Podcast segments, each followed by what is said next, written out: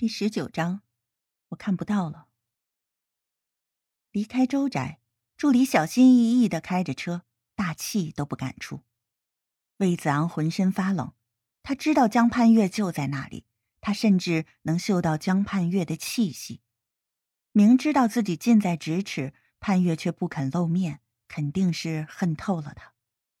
看来，想要修复二人的关系，远没有他想象中那么简单。正心烦意乱时，就见助理指着他，结结巴巴的说：“血，血！魏总，你刀口开了。”魏子昂低头一看，衬衫再度被染红。他懊丧的在伤口上捶了一下。既然要破，为什么不早点破？说不定潘越一时心软，就出来见他了。助理以为魏子昂疼糊涂了。一踩油门，车子箭一般疾驶出去。去医院处理好伤口后，魏母来了。魏子昂知道母亲跟江盼月相处的很好，正要把自己查到的线索告诉魏母，对方却气冲冲的迎上来，二话不说扇了他一耳光。告诉医生伤口不用缝了，反正下次还得破开。魏母板着脸训斥着。魏子昂的脸上火辣辣的，他知道自己最近的所作所为很令母亲失望。对不起。魏母厉声对助理说：“从今以后，你替我看好魏总，不准他离开集团半步。”魏子昂急了：“妈，我保证，从今以后不再耽误公事。可我刚查到盼月的踪迹。”又是一记耳光扇到他脸上，魏母咆哮着：“江盼月已经死了，你到底要糊涂到什么时候？”他一招手，身后多了四个保镖，就算是绑，也要给他绑回集团，听见了吗？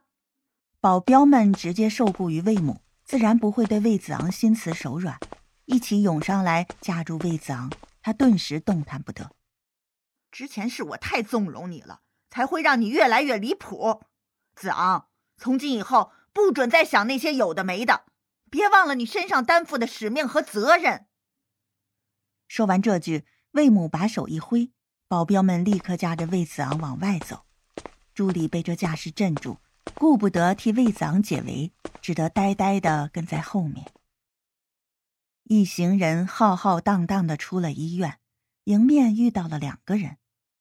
其中一人正是尤文轩，另一人则是个女子，宽大的帽檐挡住她大半张脸，可那小巧细致的下巴跟江盼月宛若一个模子里刻出来似的。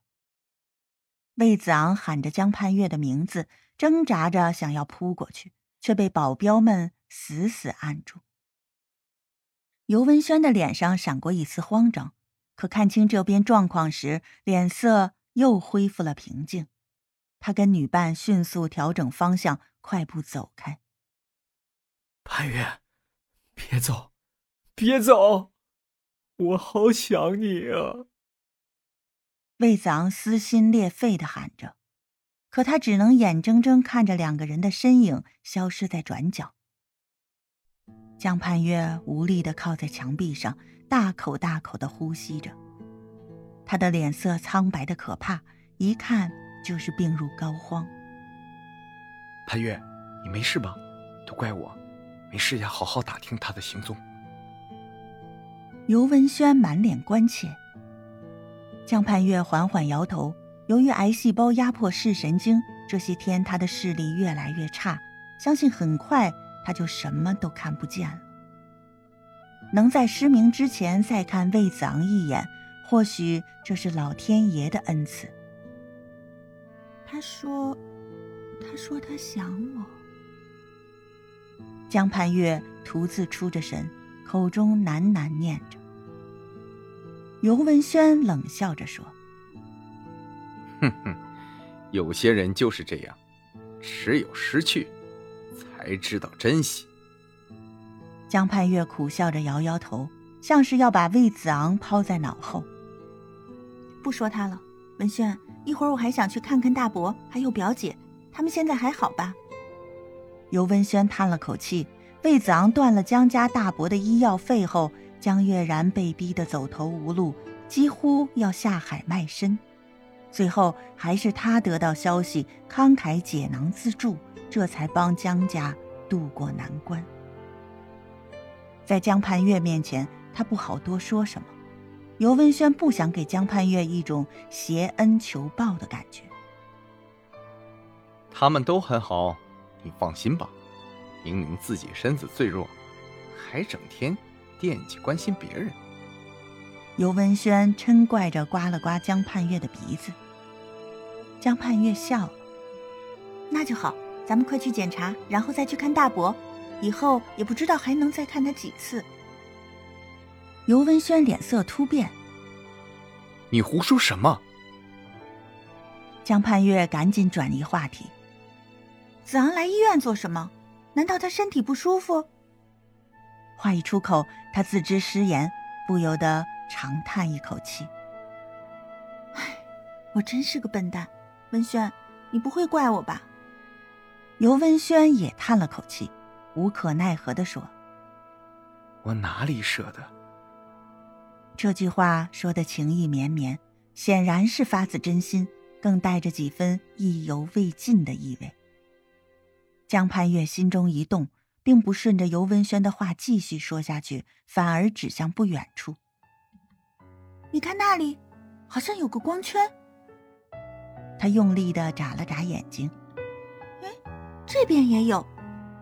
突然，世界暗淡下来，江盼月一时没反应过来。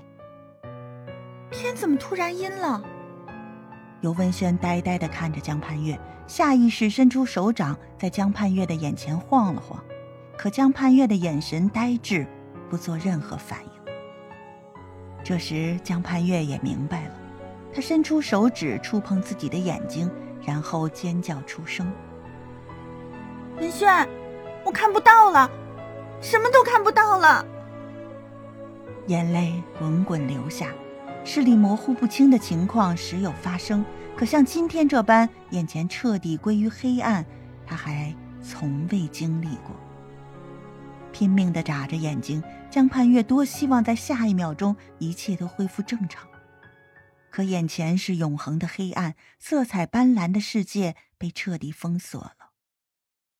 尤文轩痛苦万分，用力的把江盼月抱在怀中，口中胡乱安慰着，心乱如麻。